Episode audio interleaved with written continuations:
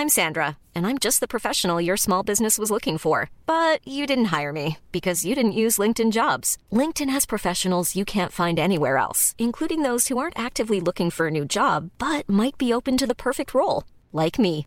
In a given month, over 70% of LinkedIn users don't visit other leading job sites. So if you're not looking on LinkedIn, you'll miss out on great candidates like Sandra. Start hiring professionals like a professional. Post your free job on linkedin.com/people today. Heraldo Radio. Inicia las noticias de la tarde con Jesús Martín Mendoza en Heraldo Radio.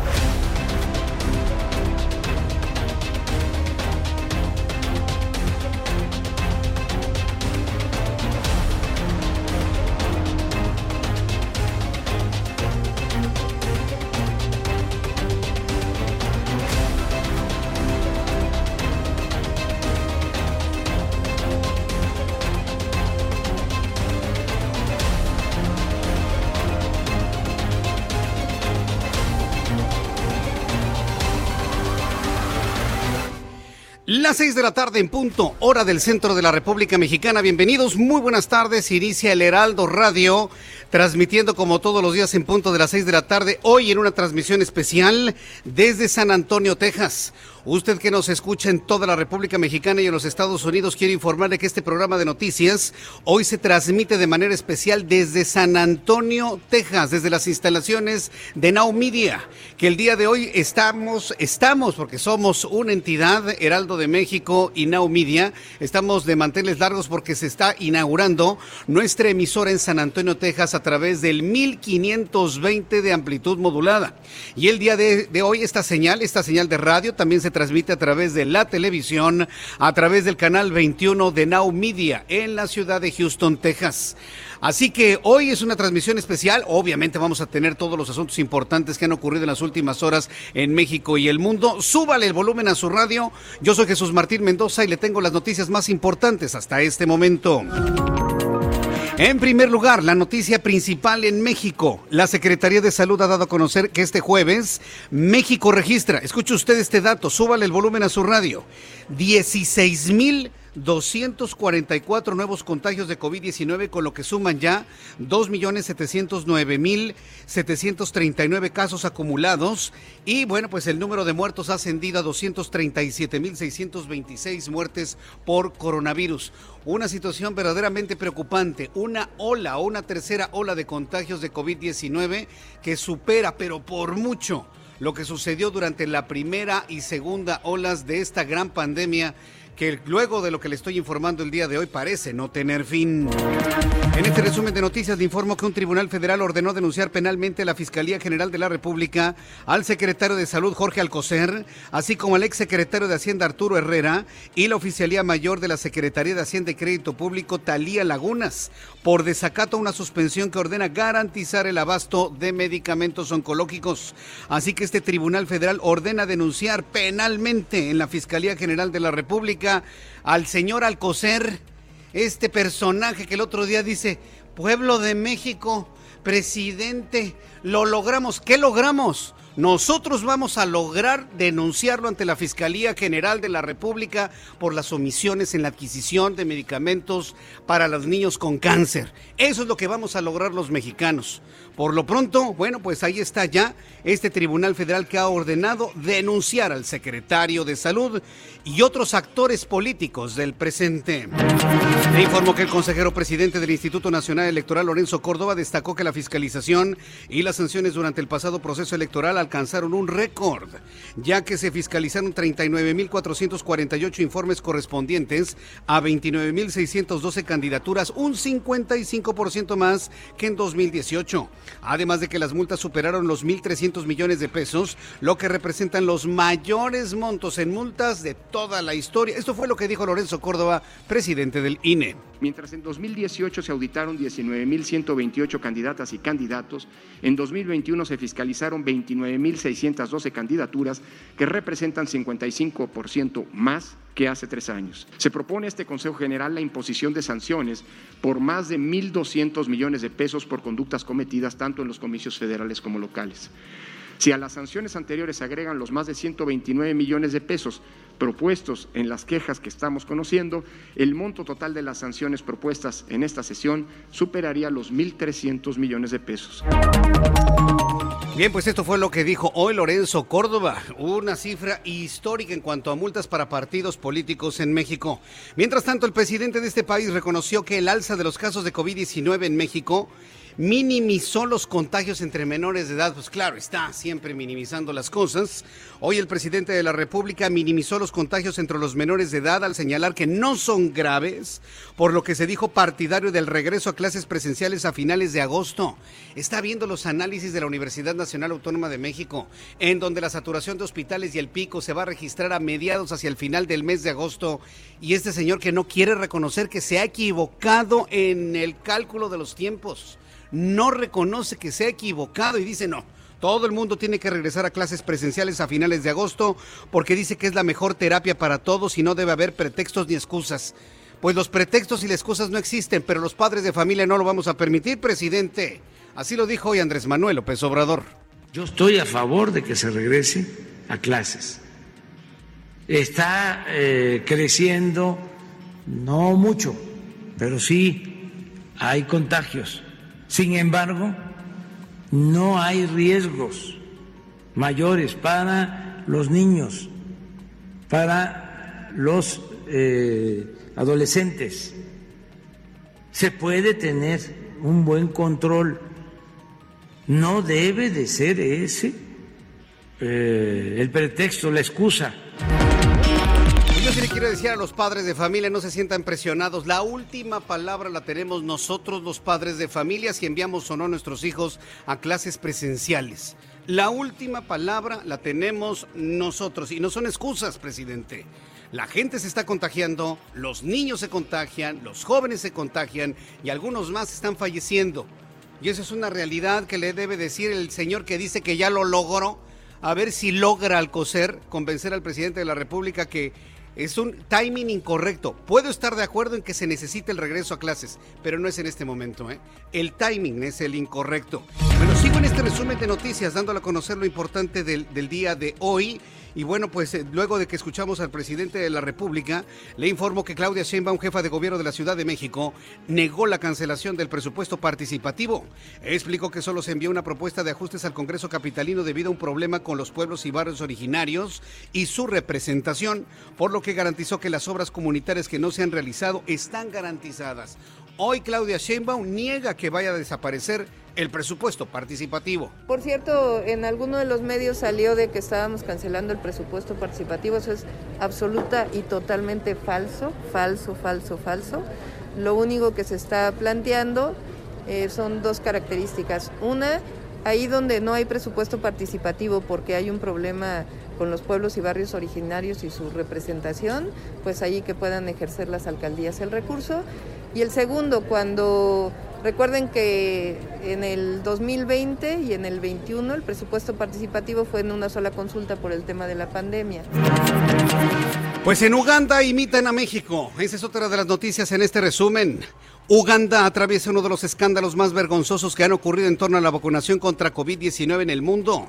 Se ha informado que cerca de 800 personas fueron inyectadas con agua, sí, con agua, bueno, lo menos, lo menos mal que fue agua y no fue otra cosa, tal como pasó hace varios años en Veracruz, cuando Javier Duarte ordenó vacunar con agua a niños, donde cientos de niños recibieron quimioterapias de agua destilada durante el gobierno de Duarte quien actualmente se encuentra en prisión. En Uganda le hacen a México e inyectaron a 800 personas con solo agua. En noticias del deporte, la selección mexicana de fútbol venció este jueves a su similar de Francia con un marcador de 4 a 1. Goliza mexicana a los franceses en su debut en los Juegos de Tokio que coloca al combinado nacional como líder del Grupo A y su próximo encuentro será ante Japón, la selección anfitriona, el domingo 25 de julio a las 6 de la mañana, hora del centro de la República Mexicana. Más adelante, Roberto San Germán nos va a tener información de lo que ya es prácticamente el arranque de los deportes de encuentro en Japón. Me va a decir usted, ¿y eso qué es Jesús Martín? Es que no puedo decir el otro nombre, porque me están diciendo que los derechos, que no sé qué. Bueno, entonces, el encuentro de deportistas en una ciudad japonesa. ¿Qué, le parece? Para que vea cómo se lo tiene que hacer uno. Bueno, pues más adelante le voy a tener detalles de todo ello. Vamos con nuestros compañeros corresponsales en la República Mexicana. Empezamos con Mayeli Mariscal desde el estado de Jalisco. Lanzan programa Pactemos por la Igualdad de las Empresas de Jalisco. Adelante Mayeli con los detalles. Buenas tardes. Hola, ¿qué tal? Muy buenas tardes. Buenas tardes también a todo el auditorio. Pues con este programa se busca que en las empresas se les dé eh, oportunidades iguales a las mujeres, justo para que puedan tener horarios flexibles, puedan acceder también a puestos de toma de decisión, que se transparente eh, esta política de ascensos y sobre todo también que se implementen lactarios en las empresas. Este programa va dirigido para empresas mayores eh, de 11 empleados. Adicionalmente, la Secretaría de Igualdad entre Mujeres y Hombres los estará acompañando y se espera que en un eh, lapso de 12 meses puedan obtener justo un certificado en donde se esté garantizando la igualdad entre mujeres y hombres a nivel laboral. El presidente de la Cámara de Comercio, Raúl Uranga, eh, mencionaba que justo es necesario el poder darle las oportunidades a las mujeres para incrementar también la competitividad en las industrias, en las empresas y eh, que se tenga pues mayor eh, participación de ellas. Esa es la información desde Jalisco. Correcto, gracias por la información Mayeli Mariscal. Excelente tarde para. Excelente tarde. De Jalisco nos vamos hasta el Estado de México. Ahí se encuentra mi compañero Gerardo García, quien nos informa que el Instituto Nacional Electoral del Estado de México ha sellado y resguardado 13 millones de papeletas de la consulta popular. Ya tienen las papeletas para la consulta del 1 de agosto. Adelante, Gerardo. Muy buenas tardes, Jesús Martín. Te saludo a ti, al auditorio. Como bien lo comentas, la Junta Local del Instituto Nacional Electoral INE en el Estado de México recibió las 13 millones de papeletas de la consulta popular que estarán disponibles en las 7.707 mesas receptoras que se instalarán en la entidad. Estas mismas serán contadas y selladas hasta tres veces. Los paquetes llegaron a seis distritos electorales federales, cinco del Valle de Toluca y uno en el Valle de México. Elementos del ejército vigilaron en todo momento su descenso e, eh, e inicio de revisión por parte del personal del órgano electoral federal. El trabajo comenzó este miércoles y concluirá hasta el, eh, eh, hasta el viernes, es decir, mañana el material estará en una en las bodegas de cada una de las juntas distritales para que el próximo lunes se distribuyan a cada uno de los presidentes de las mesas eh, receptoras que ascenderán eh, los integrantes de estas mesas receptoras a 23 mil. El personal castrense estará de manera permanente en cada uno de los espacios de la Junta Local del INE hasta el 31 de agosto. Finalmente comentarte que el vocal de la Junta Local del INE en el estado, Joaquín Rubio Sánchez, detalló que la lista nominal es de 12 millones 388 mil mexiquenses y se garantiza el 2% adicional en las papeletas que da este resultado de 13 millones de papeletas que arribaron a partir de este día. El reporte. Correcto, muchas gracias por esta información, Gerardo García. Buenas tardes. Hasta luego, buenas tardes, nuestro compañero Gerardo García desde el Estado de México. Cuando el reloj marca ya las 6 de la tarde con 12 minutos hora del centro de la República Mexicana, vamos con nuestros compañeros reporteros urbanos, periodistas especializados en información de ciudad. Daniel Magaña, ¿en dónde te ubicamos a esta hora de la tarde en el Valle de México?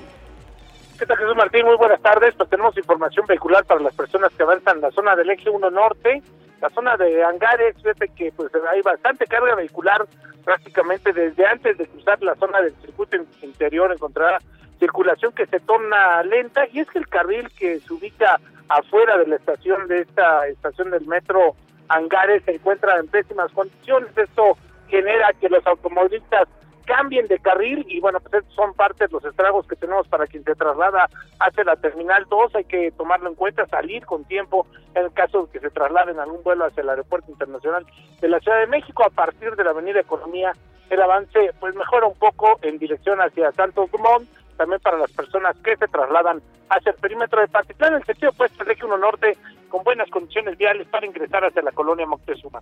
El eh, reporte Jesús Martín. Muy buenas tardes. Gracias, muy buenas tardes. Gracias por esta información, Daniel Magaña. Seguimos eh, en esta transmisión especial desde San Antonio, Texas. Hoy, para las personas que nos acaban de sintonizar, decirles que estamos en San Antonio, Texas, inaugurando nuestra estación de radio en el 1520 de amplitud modulada en esta asociación, entre el Heraldo de México, Heraldo Radio y Now Media. ratito le voy a platicar más de este gran acontecimiento que implica el, extender los servicios informativos del Heraldo de México y Now Media al territorio de los Estados Unidos. Un importantísimo paso que se da el día de hoy. Voy con mi compañero Alan Rodríguez. ¿En dónde te ubicamos, Alan? Muy buenas tardes.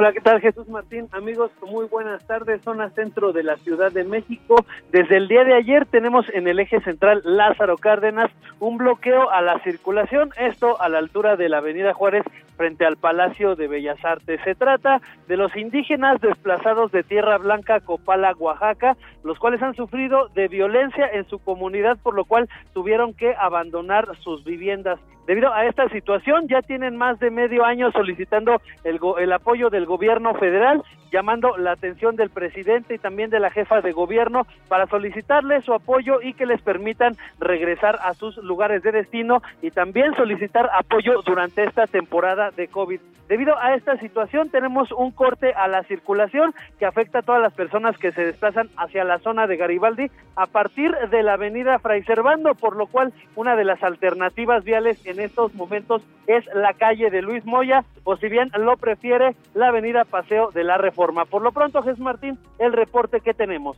Muchas gracias por esta información, Alan Rodríguez.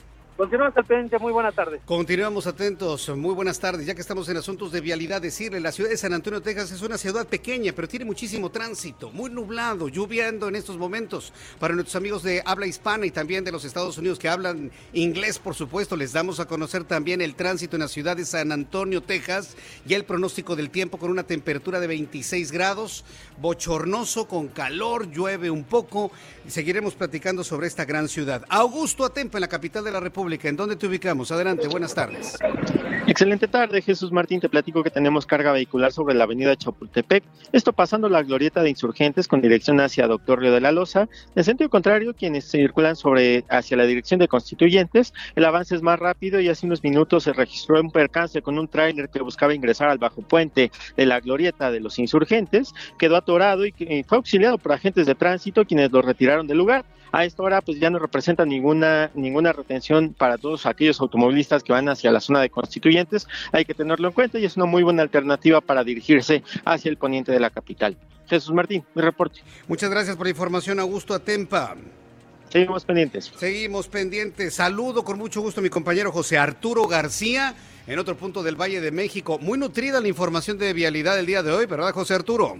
Así es, bastante movida y bastante que decir a nuestros amigos de la audiencia aquí en Heraldo Radio 98.5. Tenemos dos caídas de árboles en la colonia Portales luego de la fuerte precipitación pluvial y el reblanecimiento de tierra que se ha registrado precisamente en la zona de Municipio Libre y Monrovia. Tómenlo muy en consideración, todavía están aguardando los servicios de emergencia en este punto en dirección hacia la zona del eje 7 sur A, Emiliano Zapata, y también para continuar con dirección hacia División del Norte. Tómelo muy, muy en cuenta para anticipar el punto por este lugar. Así que también le tengo información en el cruce de NKS de Santa Cruz, donde también tenemos ya la intervención de los bomberos que acudieron precisamente a este punto, muy cerca de la calzada de Tlalpan, para retirar también otro árbol que cayó en este punto. No hay personas lesionadas ni daños materiales, únicamente pues se registró la caída, el desplome de estos árboles y estaremos muy al tanto de la situación que prevalece. Mientras tanto, va en aumento la circulación sobre Tlalpan en dirección hacia la México Cuernavaca, así que tómelo muy en consideración y anticipe la salida. El reporte que yo tengo, me mantengo al pendiente para nuestros amigos. Muchas gracias por toda esta información José Arturo García. Hasta luego. Hasta luego, que te vaya muy bien. Para nuestro nuevo auditorio y nuestros nuevos amigos que nos escuchen a través del 1520 de amplitud modulada, este es un servicio de noticias con información de México, por supuesto, con información de los Estados Unidos y del mundo, pero además, siempre en este momento, para quienes se vayan acostumbrando a escuchar nuestro programa de noticias, este es el momento en el que saludo a Abraham Arreola, que siempre nos dice lo que sucedía un día como hoy, hoy 22 de julio, en México, el mundo y la historia. Adelante, Abraham. Amigos, esto es un día como hoy en la historia, 22 de julio 1847. En Tabasco, los mexicanos expulsan mediante guerrillas a los invasores estadounidenses.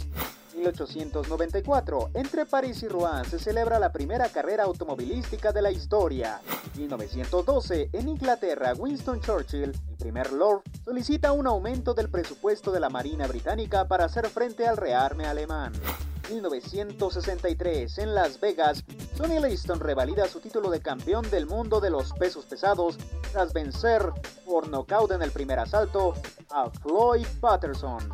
Además, hoy es el Día Mundial del Cerebro. Oh, muy interesante. Y ya repuesto de la, de la reacción de la vacuna, esto fue un día como hoy en la historia. Vacúnense. Muchas gracias. Muchas gracias, Abraham. Pues sóbate un poquito, sóbate un poquito. Dice Abraham que se está reponiendo de la vacuna. Es que él es millennial y como ya está la vacunación en México para las personas de entre 30 y 39 años, bueno, pues le tocó la vacuna. Te mandamos una sobadita, mi querido Abraham Arreola, para que te sientas mejor y gracias por estar presente al día siguiente de la aplicación de tu vacuna. Bueno, pues el reloj marca en estos momentos las 6 de la tarde con 19 minutos hora del centro de la República Mexicana. Antes de ir al asunto del clima, rápidamente le, quiero platicar que estamos en la ciudad de San Antonio, Texas. Varias personas a través de YouTube me están preguntando, ¿y ahora dónde está nuestro programa de noticias a esta hora de la tarde? Estamos en el Hotel Valencia, en el centro, en el downtown de la ciudad de San Antonio, Texas. Ya ha sido una experiencia extraordinaria llegar hasta este lugar, entrar a las instalaciones de Now Media y empezar o dar el primer paso de lo que va a ser la expansión de los servicios informativos del Heraldo de México en el territorio de los Estados Unidos. Ese es el centro de todo lo que estamos haciendo, del enorme esfuerzo que ha encabezado Juan Guevara, presidente de Now Media, a quien le envía un caluroso saludo, un gran abrazo, un gran amigo, periodista, visionario de los medios de comunicación. Para Adrián Laris, director de radio, quien ha estado también muy atento de estas expansiones de nuestras transmisiones de radio, ahora ya dando servicio de información a una de las comunidades eh, más, eh, digamos, eh, más mezcladas en los Estados Unidos. Y hablo de ciudades como Houston, hablo de ciudades como San Antonio, en donde prácticamente la mitad de la población habla español. Es un mercado importantísimo de noticias, inclusive para nuestros amigos que nos están escuchando en este momento en San Antonio y en Houston. Esta es una extraordinaria plataforma para que usted se acerque a nosotros, anuncie sus servicios, anuncie sus productos. Vaya, finalmente lo tengo que decir así. Los medios de comunicación que hacemos las cosas como debe de ser, vivimos de la publicidad hoy entrando al mercado de los Estados Unidos, hacer esta sincera, cordial, respetuosa invitación para que hagamos de esta plataforma, además de un medio informativo veraz, oportuno, importante, bueno, pues ser también la forma en la que muchos anunciantes puedan estar presentes con nosotros en esto que estamos inaugurando el día de hoy. Así que saludos a mis amigos del Heraldo de México, de Now Media aquí en los Estados Unidos y continuamos con la información de este día. Vamos a revisar las condiciones meteorológicas para las próximas horas. Ya le comentaba que en la ciudad de San Antonio está lloviendo, pero también en la capital del país, todo lo que es el centro de la República Mexicana. Tenemos un sistema nuboso que precisamente está afectando lo que es el sur de Texas, llega al norte de México y alcanza el centro del país. El Servicio Meteorológico Nacional, que depende de la Comisión Nacional del Agua, nos está informando que para esta noche y madrugada la onda tropical número 13 se desplazará al sur de las costas de Jalisco, va a interaccionar con un canal de baja presión. Habrá un sistema de inestabilidad atmosférica, nos dice el más reciente boletín del Servicio Meteorológico Nacional, interaccionando también con la onda tropical número 14 que va a recorrer el sur del país en combinación con el segundo canal de baja presión. Hay que estar muy atentos de este sistema porque está llegando del Atlántico hacia el Pacífico. Una vez que toque las aguas cálidas del Pacífico, es altamente probable que la onda tropical número 14 se convierta en el próximo sistema ciclónico de la temporada. Con estos elementos, pronóstico del tiempo para las siguientes horas. San Antonio, Texas, llueve en estos momentos, 23 grados la temperatura para mañana al amanecer, 24, máxima 34. Amigos en Guadalajara, Jalisco, en estos momentos 26 grados, mínima 16 para el día de mañana, 27 grados la máxima. A amigos que nos escuchan en Acapulco, Guerrero, 25 la mínima, máxima 33 para el día de mañana. Y en la capital de la República, nublado y lluvioso también en la Ciudad de México, 23 grados en estos momentos. Para el día de mañana, para el día de mañana la temperatura mínima estará en 11 grados y la máxima 24 grados Celsius.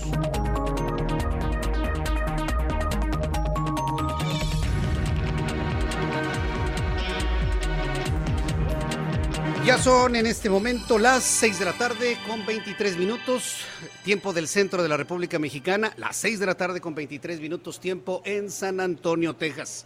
Después de los anuncios, le voy a, eh, le voy a compartir una de las noticias que debería de avergonzarnos. Los niveles de multas que el Instituto Nacional Electoral está aplicando a los partidos políticos, bueno, han roto todos los récords de la historia, todos los que usted se puede imaginar. Para usted que nos escucha y nos ve en los Estados Unidos, después de los anuncios va usted a conocer cómo finalmente se sancionan las malas prácticas de los procesos electorales en México. Y al ratito, para usted que me está escuchando, le voy a tener todos los detalles de lo que dijo hoy Lorenzo Córdoba, consejero presidente del Instituto Nacional Electoral. Por lo pronto le invito para que me envíe sus mensajes a través de las plataformas ya conocidas. A través de Twitter, arroba Jesús Martín MX, estoy recibiendo sus comentarios a través de Twitter. Y recuerde que estamos también en nuestra plataforma de YouTube con un chat en vivo en donde estoy recibiendo todas sus preguntas, comentarios, opiniones y demás. Eh, a través del canal Jesús Martín MX, Jesús Martín MX. Voy a los anuncios y regreso enseguida con más información.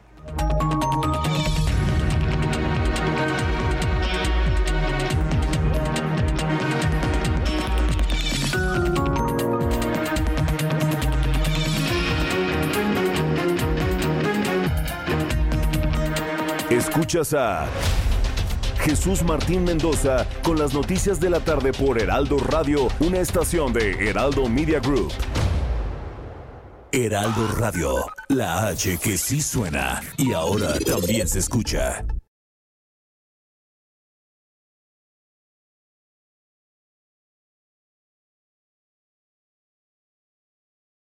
Heraldo Radio, la HCL se comparte, se ve y ahora también se escucha. Escucha las noticias de la tarde con Jesús Martín Mendoza. Regresamos. Amigos del Heraldo Radio, esta temporada de vacaciones, JLN Labs y Aeroméxico cuidan a todos los viajeros con una alianza especial y ofrecen un precio preferencial a los pasajeros de Aeroméxico y Delta Airlines en pruebas COVID-19. Pueden hacer su prueba PCR desde 1.699 pesos y la de antígenos desde 450 pesos. Resultados en menos de 8 horas. Agenden su cita a domicilio y envíen un WhatsApp al 5530 260609 o si prefieren, visiten sus sucursales. Para más detalles, consultar www.jlnlabs.com.mx diagonal aeroméxico-medio ESP. Continuamos. Continuamos con toda la información en el Heraldo Radio a través de Now Media en los Estados Unidos, hoy en transmisión especial desde San Antonio, Texas. Quiero enviar un caluroso saludo y reconocimiento a mi querido amigo, colega, colaborador, Juan Ortega, hoy que está aquí, Juan Ortega, que está coordinando toda la transmisión para México y hemos viajado juntos y bueno, ha sido toda una experiencia platicar con un profesional de la radio y de la comunicación. Muchas gracias, mi querido Juan. Y bueno, continuamos con las noticias, como pueden ver en nuestra señal de televisión a través de Now Media en los Estados Unidos. Ya está aquí nuestro primer invitado, pero antes rápidamente quiero informarle que el consejero presidente del Instituto Nacional Electoral, Lorenzo Córdoba, aseguró que la aplicación de la ley no siempre gusta y cualquier ciudadano puede ejercer las acciones legales que considere pertinentes y aseguró que las conductas son claras en la ley con respecto a que ninguna persona con actividad empresarial pueda realizar algún tipo de aportaciones en especie a ningún partido político candidato. Sin embargo, el consejero presidente del INE recordó que cualquier inconformidad se va a resolver en los tribunales. Lo anterior en respuesta a la queja por violencia política de género que presentó ante la Comisión Estatal de Derechos Humanos y la Comisión Nacional de Derechos Humanos Nacional, Mariana Rodríguez, esposa del gobernador electo de Monterrey, Samuel García, pues la están acusando de que ella no pagó lo que tenía que pagar por hacer la promoción de su esposo. Ya sabe, le están buscando por donde sea. No saben cómo sobarse el dolor morena de haber perdido el estado de Nuevo León. Mientras tanto, el Instituto Nacional Electoral emitió medidas cautelares para el gobernador de Tamaulipas, Francisco Javier García Cabeza de Vaca, quien deberá eliminar de sus redes sociales unos videos en los que promociona una obra pública al considerar que podría afectar la difusión de la consulta popular del próximo 1 de agosto. Estamos en el peor de los mundos, ¿no? Elecciones, consultas populares, prácticamente congelan lo que es la obra pública. Y decirle, bueno, ya que estábamos hablando de Mariana Rodríguez, ha interpuesto una queja ante la Comisión Nacional de los Derechos Humanos, tanto local como nacional, al considerar a que la unidad de fiscalización del INE violentó sus derechos en razón, en razón de violencia de género por obligarla a cobrar a su esposo Samuel García la publicidad que hizo en redes sociales. A ver, que me diga una esposa en estos momentos que le cobraría a su esposo. A lo mejor si están en una relación de, negocio y demás, Juan, pues a lo mejor sí, ¿no? Pero, a ver, que una esposa le cobre al esposo que le ayudó en alguno de sus trabajos, pues no, no. Por ejemplo, mi mamá le ayudaba a mi papá y yo nunca vi que mi mamá le cobrara a mi papá. Entonces, bueno, creo que la, razón que tiene Mariana Rodríguez pues va a fructificar finalmente. Estamos hablando de relaciones de negocios, ¿sí? Cuando inclusive hasta entre las personas en la familia tienen o plantean algún tipo de negocios. Pero ¿qué pensaría usted si le dijera que es posible ya, y en estos tiempos, inclusive en tiempos de pandemia, pensar en negocios en los Estados Unidos? Si usted tiene empresa, si usted es emprendedor, la pregunta es, ¿por qué no? ¿Por qué no? Y en los últimos meses se ha registrado un crecimiento exponencial de la llegada de inversiones desde México a los Estados Unidos, de manera concreta al estado de Texas y en concreto a la ciudad de Houston, a la ciudad de San Antonio, a la ciudad de Austin y todas estas importantes ciudades del sur de Texas. Está con nosotros y me da mucho gusto saludarlo Edmundo Treviño, quien es un emprendedor, una persona que ha impulsado muchísimo todo lo que son los, eh, todo lo que son los eh, eh, toda la idea del emprendimiento aquí en Estados Unidos. Él es director de US Marketer y pues Edmundo Treviño, me da mucho gusto saludarte, bienvenido. Igualmente Jesús, aunque de este lado eres Jesse, no te puedo decir Jesus porque la gente se va a confundir. Sí, luego me dicen Jesus Martin Mendoza, pero bueno, si me dices Jesse, bueno, pues todo está muy bien. Es correcto. Gracias por estar con nosotros aquí en el Heraldo Radio. Muchas gracias por tenerme aquí, por invitarme y en un día histórico, como dicen. Es un día histórico, estamos empezando nuestras transmisiones de radio de noticias de México en los Estados Unidos. Pues ojalá también abramos muchos negocios de mexicanos en Estados Unidos y aunque parezca antipatriota, creo que eso le puede dar un impulso muy fuerte a la economía mexicana. No es antipatriota, porque el que le va bien en Estados Unidos y tiene negocio en Estados Unidos y lo transita hacia México, genera empleo en México, a fin de cuentas. Definitivamente. Yo creo que desde acá, Estados Unidos, nosotros los mexicanos, nosotros los latinos, podemos crear un sueño mexicano. Se habla mucho del sueño americano y, y hablamos mucho de venir y que nos vaya bien, etcétera, pero en realidad el mexicano no es tan egoísta como el norteamericano, pienso yo creo que también nos preocupa mucho nuestras familias, nuestros amigos, la gente que se queda atrás. Entonces, si abrimos empresas y nos va bien de este lado, creo que podemos crear nuestro propio sueño y podemos impactar y trascender muchísimo en nuestro gran país. Eh, eh, eh, salirse de la zona de confort de cualquier empresario emprendedor en México, pues es todo un reto. ¿Es difícil hacer empresa en Estados Unidos, Edmundo Treviño? Abrir una empresa es facilísimo. En realidad acá en Estados Unidos mi récord es 48 horas. Tú puedes abrir las empresas muy rápido. No es como México que haces unos trámites que puedes demorar meses y cuando vas al banco pareciera que te van a abrir eh, o te están haciendo un favor al abrir una cuenta bancaria. Ah, aquí las abres rapidísimo, la verdad, sin tantas visitaciones y no sé qué tantos requisitos que se tienen allá. Lo importante no es abrir la empresa, sino hacerla rentable y sustentable. Yo creo que ahí es donde está la gran área de oportunidad para nosotros, porque naturalmente no tenemos la cultura norteamericana en nuestra sangre. No entendemos cómo piensan los de acá y ahí es donde existe una gran barrera que, lo menciono mucho. Es más grande que el muro de Trump, eh, el, que el de Bush. Eh, la barrera en nuestra mentalidad, en nuestra cultura de negocios la economía mexicana se mueve de una manera y acá es muy diferente. Decirle al público que estamos en San Antonio, Texas, en las instalaciones de Now Media. Y bueno, pues hemos sido testigos de un de un crecimiento de una ciudad impresionante que habla dos idiomas, español e inglés. Y si hay gente que habla español, muchos son mexicanos, es porque tuvieron el valor, el valor de hacerlo. Sin embargo, yo quiero preguntarte algo que es importante para cualquier inversionista. Si yo invierto en un negocio con las facilidades que me dan los bancos, con las facilidades para abrir una empresa, por el mismo interés que ha plantado el presidente Biden de, de impulsar la economía en los Estados Unidos, ¿cuánto tiempo en promedio me tarda en amortizar mi primer gasto de inversión? sea la empresa que sea. Digo, yo sé que hay de empresas empresas, pero podríamos hablar de un tiempo promedio para eh, amortizar la primera inversión. Obviamente va a depender del giro, ¿no? Eh, y, y, yo creo que en la actualidad se pueden abrir muchas empresas con muy baja inversión. De hecho, empresas en las que nosotros desde México pudiéramos operar gran parte eh, de, de la estructura que se esté utilizando en Estados Unidos. De hecho, yo recomiendo hacer mucho eso porque, por ejemplo, eh, es muy común que las empresas eh, mexicanas de un tamaño medio, pues de repente tengan un departamento administrativo, etcétera, que, se pueda utilizar.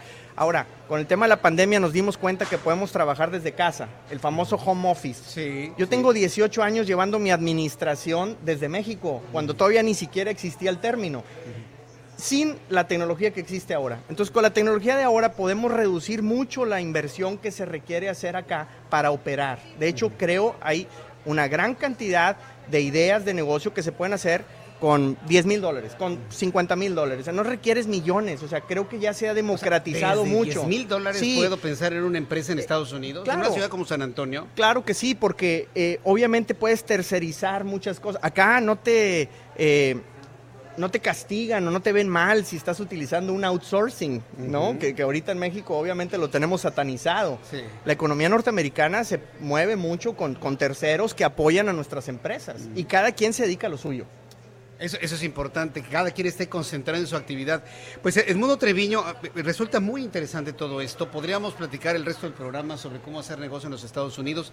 Te quiero pedir que nos des eh, redes sociales, página de internet, donde el público pueda meterse más en este gran mundo y en, en ese pensamiento que para muchos puede ser un sueño, pero que lo pueden hacer una gran realidad de hacer empresa en los Estados Unidos. ¿Cómo te encontramos en redes sociales? Muchísimas gracias. Sí, claro que sí. En, en Instagram estamos como edmundo.trevino. Vaya, la ñ en Estados Unidos en inglés no, no aplica. Entonces en Instagram nos castiga. Edmundo.trevino. Estamos en Twitter, estamos en, en eh, Facebook, obviamente. Y eh, también TikTok. Subimos videos con muchas... Eh, pues anécdotas, consejos, sugerencias de lo que hemos vivido en estos cerca de 20 años.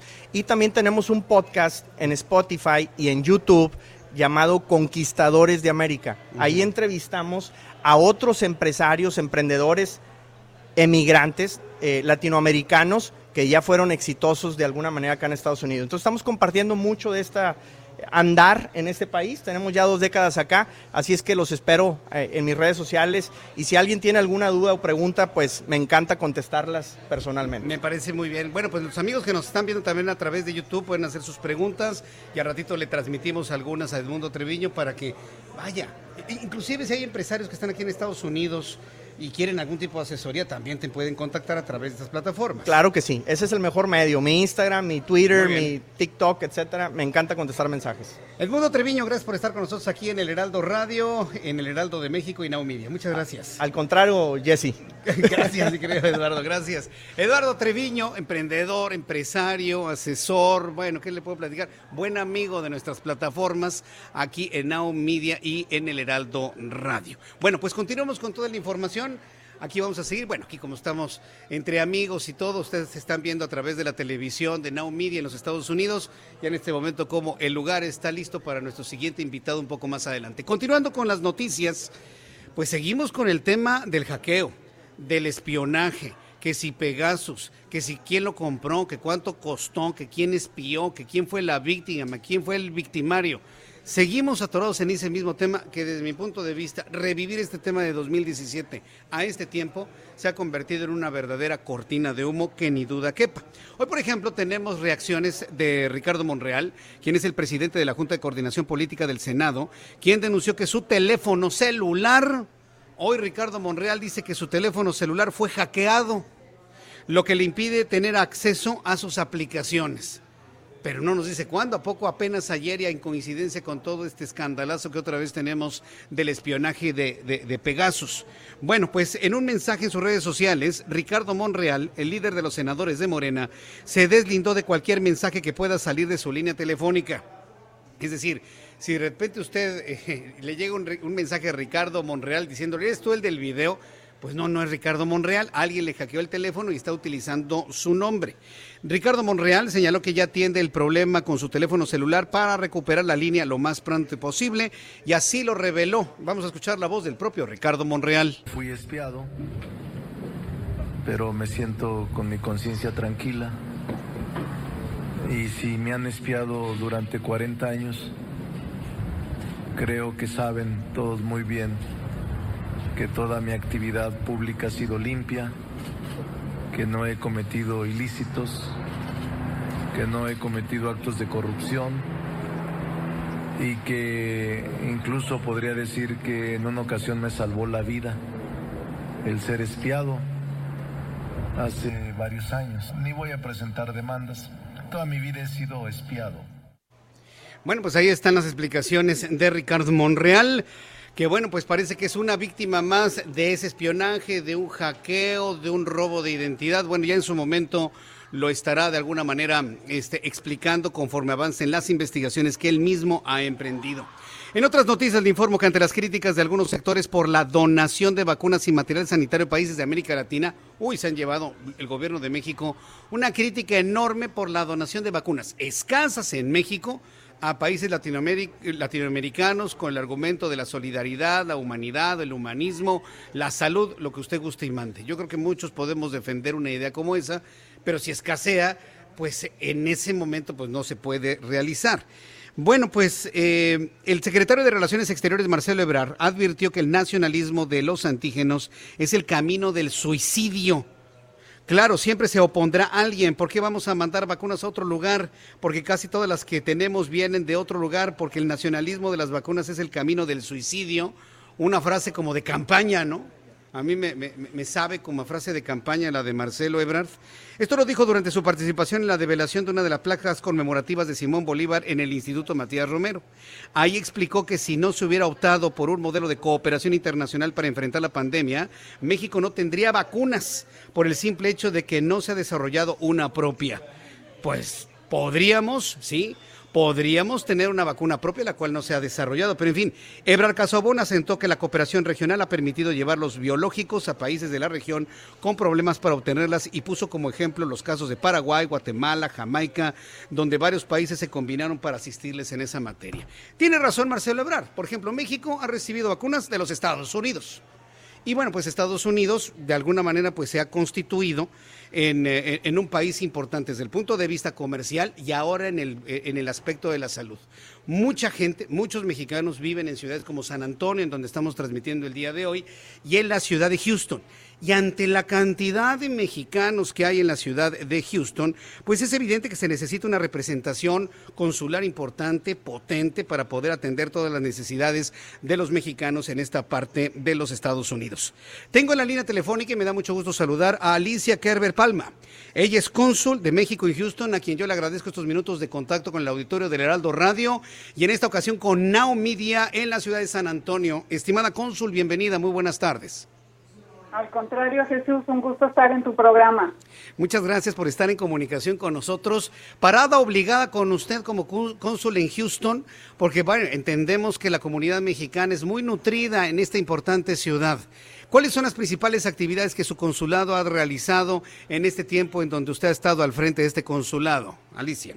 Pues, pues mira, Jesús, como bien mencionas, tenemos una comunidad muy amplia aquí en Houston que cada día crece, crece más eh, tenemos cerca de dos y medio millones de mexicanos a quienes damos atención y durante la pandemia, pues la, nuestro consulado no ha cerrado sus puertas y tuvimos un tiempo en el que tuvimos que bajar el número de personas a los que atendíamos debido a las medidas eh, locales que se habían establecido en materia de sanidad. Sin embargo, eh, pudimos atender todos aquellos de todos aquellos casos de emergencia comprobada y pues cualquier paisano que tocaba nuestras puertas o se que acercaba a nosotros o nos mandaba un correo era debidamente atendido. Fuimos el primer consulado Jesús que empezó a aplicar las pruebas COVID. Eh, hicimos alianzas con diferentes hospitales, uno de ellos el United Memorial Medical Center, que fue el que nos proveyó de todas las pruebas COVID cuando empezó la pandemia y pudimos dar la atención a nuestra comunidad en un servicio totalmente gratuito gracias a la cooperación que se estableció con instituciones médicas, pero también con las autoridades locales. Eh, también fuimos de los primeros consulados en aplicar la vacuna COVID en alianza igualmente con hospitales como el United Memorial Medical Center, el Hospital San Luke, eh, la organización Christus Health y también, como te mencionaba, con el United Memorial Medical Center. Gracias a estas alianzas pudimos aplicar cerca de 2.000, 3.000 vacunas a nuestra comunidad aquí en las instalaciones del consulado. Tú sabes, Jesús, que muchas veces nuestros paisanos no se acercan a las instituciones médicas por temor de compartir su información bueno, por eso fue que proveímos estas vacunas y estas pruebas COVID aquí en el consulado y tenemos de manera permanente pruebas COVID en el consulado eh, a través de estas alianzas que hemos generado con instituciones médicas. También estuvimos dando eh, apoyo pues a todas las personas que requerían eh, asistencia médica para canalizarlas a instituciones médicas acorde a su situación económica Tú sabes que la atención médica aquí es muy cara. Bueno, pues pudimos identificar doctores y instituciones que podían darles la atención, pero también estuvimos dando pues atención a aquellos que desafortunadamente perdían algún familiar y requerían, pues nos solicitaban que el cuerpo de ese familiar fuera eh, enviado a México. Así es que estuvimos eh, todos los días atendiendo a nuestra comunidad y actualmente pues ya estamos dando atención al 100% de nuestra capacidad, es más, a un 120%, porque hemos visto que durante el tiempo que estuvimos dando atención eh, reducida, pues este la gente ahora requería sus pasaportes, sus matrículas, sus certificados de, de nacimiento, requerían casarse también, hemos realizado matrimonios en estas fechas, así es que volvemos con todo el dinamismo en nuevas instalaciones.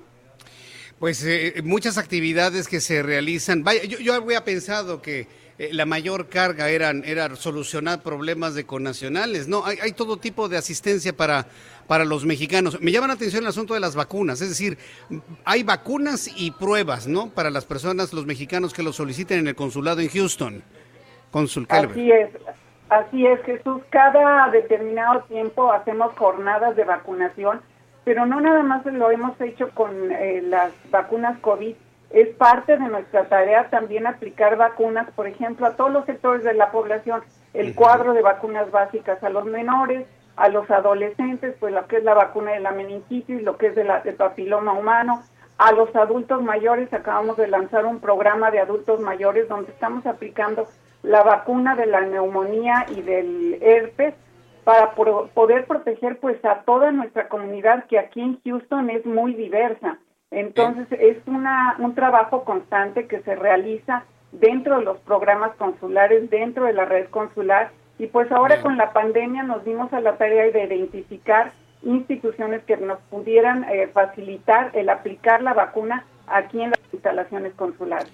Pues, Cónsul Kerber, yo le agradezco mucho que me haya tomado esta comunicación. Felicitaciones por todo el trabajo que realizan eh, insistir ahora que tenemos estas transmisiones desde México, hoy transmisión especial desde San Antonio a estas importantes ciudades del estado de Texas. Estaremos comentando precisamente el trabajo que se realiza, realizan los consulados mexicanos de este lado en los Estados Unidos y en espera de poderla saludar personalmente, le agradezco muchísimo este tiempo para el auditorio del Heraldo de México y Now Media. Muchas gracias, cónsul. Al contrario, Jesús, un gusto poder contactarte y por favor no dejes de visitarnos aquí en Houston, que estamos precisamente para atender a la comunidad y hacer comunidad con ellos. Dios mediante así será y próximamente iré a la ciudad de Houston para saludarla. Muchas gracias, cónsul. Que le vaya muy bien. Hasta, pronto. Luego, Jesús. Es Alicia Kerber Palma, cónsul de México en Houston. Y bueno, pues nos ha hecho un recuento de todas las actividades que realiza una oficina, un consulado, el apoyo a los mexicanos. Vaya, si a esto esto que nos ha platicado la cónsul Kerber, aunamos lo que nos ha planteado el propio Edmundo Treviño, vaya, de, de verdad que pensar, visualizar el hacer empresa de este lado para al mismo tiempo potenciar las que ya se tienen en México, me parece que es una idea completamente extraordinaria. Bueno, pues el reloj en estos momentos marca las 6 de la tarde con 52 minutos hora del centro de la República Mexicana, las 6 de la tarde con 52 minutos aquí en San Antonio, Texas, en donde le estoy saludando gracias a la transmisión de Now Media a todos los Estados Unidos por radio y televisión, porque estamos por radio y televisión. Amigos que nos ven a través del canal 21 en la ciudad de Houston, desde aquí les enviamos un caluroso saludo.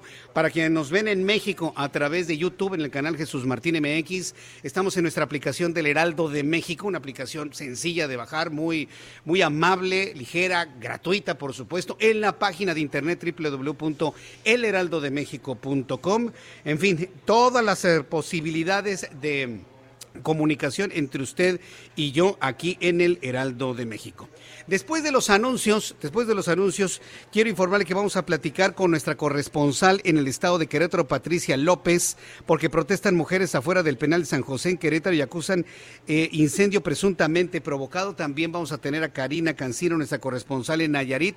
Estaremos también con nuestros compañeros eh, reporteros urbanos un poco más adelante. Y bueno, pues antes de ir a los anuncios, como noticia principal, datos de COVID-19. Regresaremos con este asunto y vamos a platicar sobre los contagios de COVID hacia los niños y hacia los jóvenes. Hay que insistir en esto. Hoy el presidente de la República vuelve a minimizar el COVID vuelve a minimizar la enfermedad, vuelve a minimizarla hacia los niños, hacia la población más joven del país. Los datos duros son los siguientes.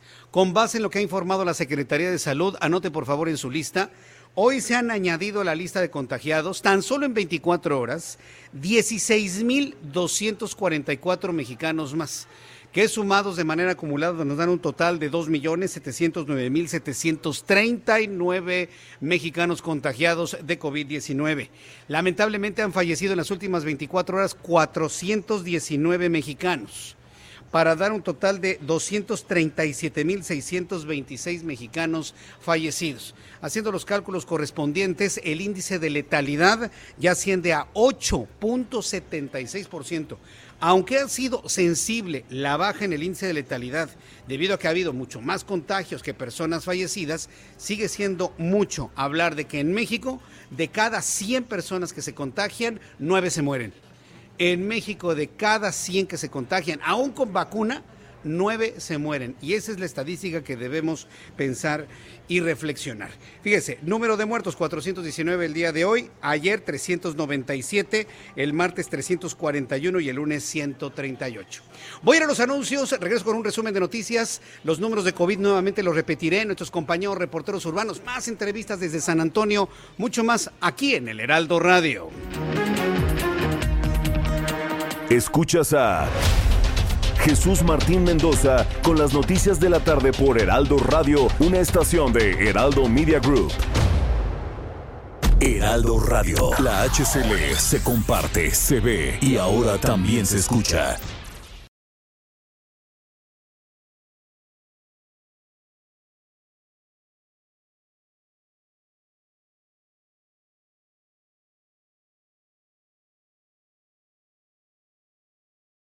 Heraldo Radio 98.5 FM, una estación de Heraldo Media Group, transmitiendo desde Avenida Insurgente Sur 1271, Torre Carrachi, con 100.000 watts de potencia radiada. Escucha las noticias de la tarde con Jesús Martín Mendoza. Regresamos.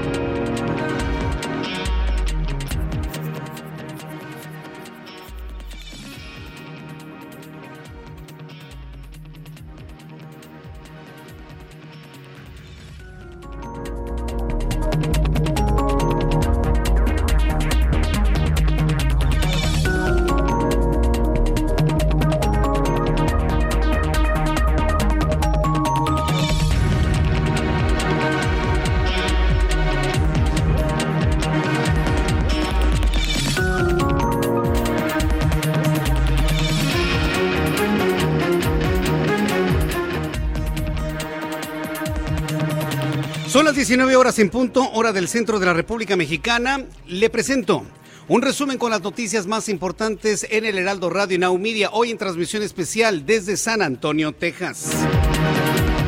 En este resumen de noticias le informo en primer lugar que en entrevista con el Heraldo Radio, el empresario mexicano y presidente de la organización US Marketer, Edmundo Treviño, explicó los pasos que podrán seguir los conacionales en los Estados Unidos para abrir un negocio. Señaló que existe un importante potencial de desarrollo, lo que contrasta con la situación económica en México. Esto fue lo que nos dijo en entrevista Edmundo Treviño. Lo importante no es abrir la empresa, sino hacerla rentable y sustentable.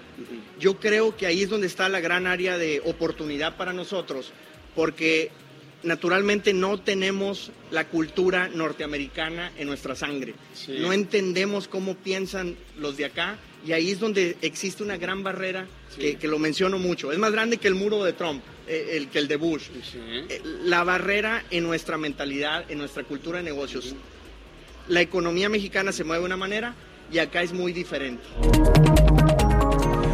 También en este resumen de noticias, para los micrófonos del Heraldo Radio, la cónsul de México en Houston, Alicia Kerber Palma, habló sobre los avances en atención a los mexicanos radicados en la ciudad de Houston, a pesar de la pandemia, destacó que el consulado que encabeza fue el primero en aplicar pruebas de COVID-19 y uno de los primeros en aplicar las vacunas a mexicanos, gracias a la colaboración con instituciones médicas locales. Esto fue lo que dijo la cónsul de México en Houston, Alicia Kerber. Cualquier paisano que tocaba nuestras puertas o se que acercaba a nosotros o nos mandaba un correo era debidamente atendido. Fuimos el primer consulado Jesús que empezó a aplicar las pruebas COVID. Hicimos alianzas con diferentes hospitales, uno de ellos el United Memorial Medical Center, que fue el que nos proveyó de todas las pruebas COVID cuando empezó la pandemia y pudimos dar la atención a nuestra comunidad en un servicio totalmente gratuito gracias a la cooperación que se estableció con instituciones médicas, pero también con las autoridades locales.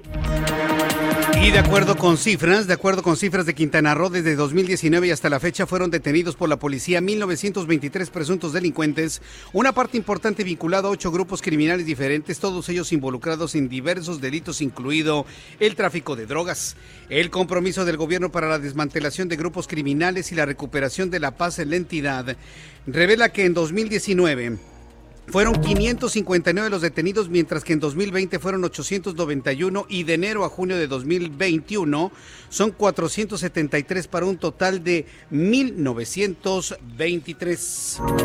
Le informo en este resumen de noticias que durante un encuentro virtual con gobernadores y secretarios federales, la titular de la Secretaría de Gobernación, Olga Sánchez Cordero, se pronunció a favor de que los estudiantes del país regresen a sus escuelas con todas las medidas de precaución pertinentes, al señalar que el aislamiento de sus compañeros y maestros ha representado un impacto devastador para muchos menores de edad. Esto fue lo que dijo la ministra Olga Sánchez Cordero. Debemos de explorar ya el regreso a las escuelas claro, con toda la precaución y la prevención de salud que podamos tener.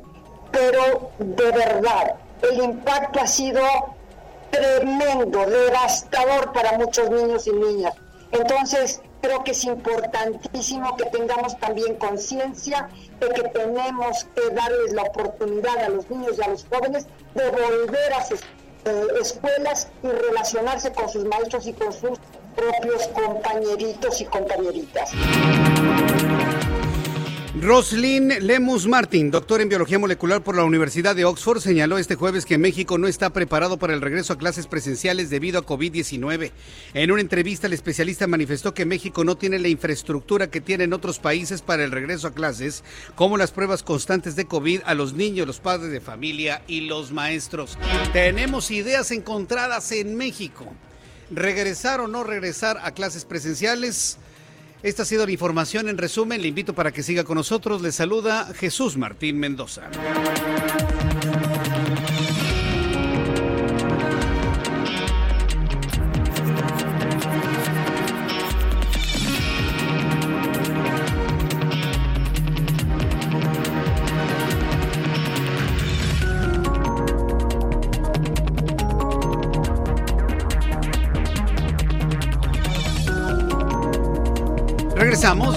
Este momento las 7, las 7 con 6, las 19 horas con 6 minutos hora del centro de México, las 19 horas con 6 minutos hora en San Antonio, Texas, en donde estamos realizando esta transmisión especial desde San Antonio, Texas, con la infraestructura y las instalaciones de Now Media todas las redes sociales. Ay, quiero también recordarle algo que me parece muy importante, me estaba recordando Juan Ortega hace unos instantes. Tenemos una edición de Estados Unidos del Heraldo de México.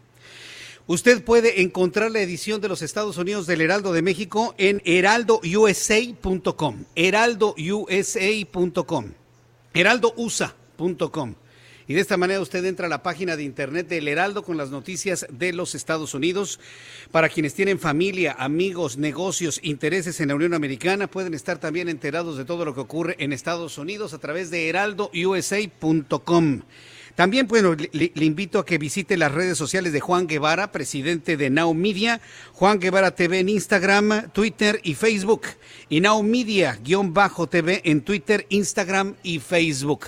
Esta es la forma en la que también usted puede conocer sobre esta gran plataforma de Now Media en los Estados Unidos, que en asociación con el Heraldo de México estamos llevando estos contenidos, programas de radio, programas de televisión, prensa escrita, evidentemente, también prensa a través de web a toda la Unión Americana.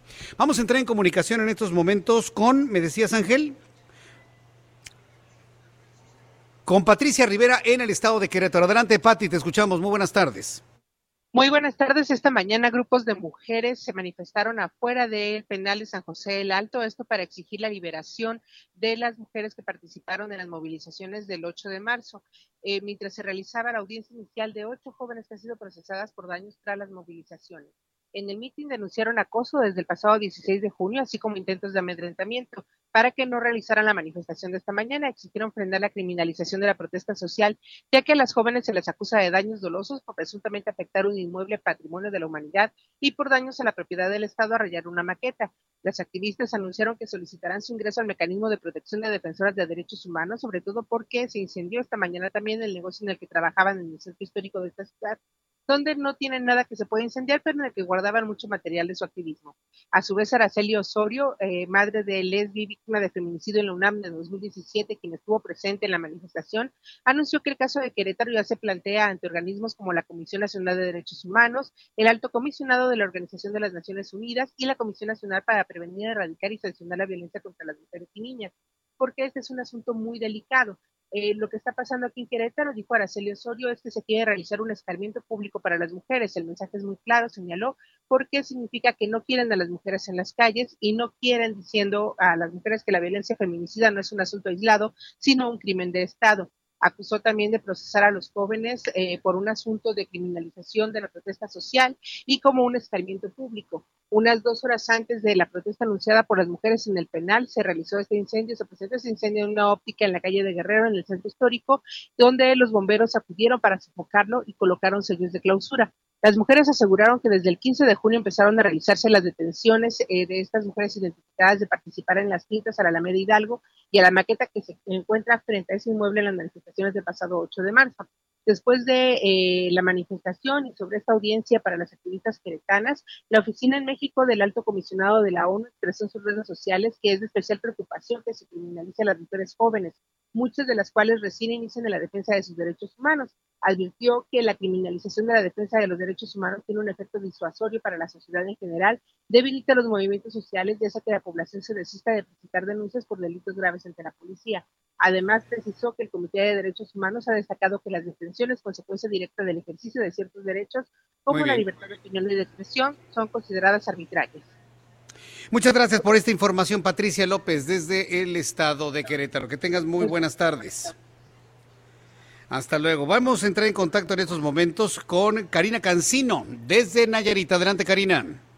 Así es, Jesús. Las cosas aquí en Nayarit no están nada bien porque las autoridades redujeron al 50% el aforo de personas en distintos giros comerciales como restaurantes, bares y botaneros y todos aquellos donde el servicio refiera a alimentos, pero deben cerrar totalmente aquellos antros, centros nocturnos y bares con actividades sin alimentos y que sea de preferencia la venta de alcohol. Esto por el debido eh, por el número de contagios que han habido en los últimos días. Y es que la cifra histórica el día de ayer fue de 216 nuevos contagios y en los tres últimos días de la semana sumaron 555 y de manera extraoficial se dio a conocer hace unos momentos que podrían ser el día de hoy cerca de 300 casos los que se, se conozcan aquí en Nayarit. Y esto está afectando sobre todo a la zona de Bahía de Banderas, que es el corazón de la marca turística Riviera Nayarit, donde se presentaron 135 casos de todos estos 216 y 48 nada más aquí en Tepic, la capital. El gobernador del estado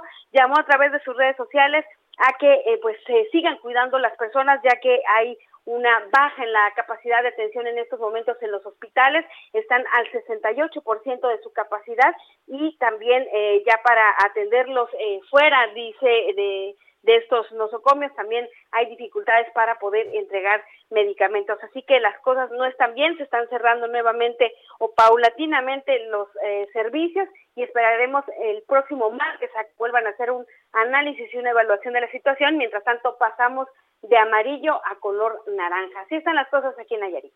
Correcto. Karina Cancino, gracias por esta información. Buenas tardes. Hasta luego, muy buenas tardes. Sí, hay que decirlo. Qué, qué situación para la, Riviera Nayarit.